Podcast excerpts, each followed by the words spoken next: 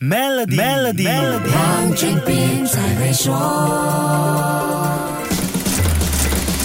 你好，我是黄俊斌。你听过 DMO 这项政策吗？这是印尼政府规范当地棕油生产商销售比例的政策。这个全名为 Domestic Market Obligation 的政策，顾名思义就是国内生产义务。印尼的棕油生产商必须承担扶持本土市场的义务。DMO 规定，印尼的棕油生产商必须把一定比重的棕油产量卖给国内市场，协助稳定印尼特定产品的价格。印尼在去年四月到五月禁止原棕油和棕油衍生产品的出口。并且在五月底重新启动 DMO 来稳定它国内的食用油价格。DMO 一开始的比例是一比三，随后每个月向下调整。我们就拿一比三来说，生产商必须在印尼国内销售一吨的棕油，才可以出口三吨的棕油。DMO 的比例不断调整，造成了棕油价格大幅度的波动。我请分析师，也是原棕油期货交易商的杨成柱来说一说，这项政策对原棕油价格的冲击究竟有多大？它是一个我们讲艰难性。的影响了。如果它的这个政策改的很大的一个幅度，比如说去年呢，印尼政府禁止他们的盐棕油出口，那么价格就突然间暴涨。几个礼拜之后，他突然间宣布又可以给出口了，突然间市场里面有很多盐棕油，价格又很大波幅的下跌。今年四月到五月，为了应付开斋节的食用油需求，印尼政府停止签发一半的棕油出口准证。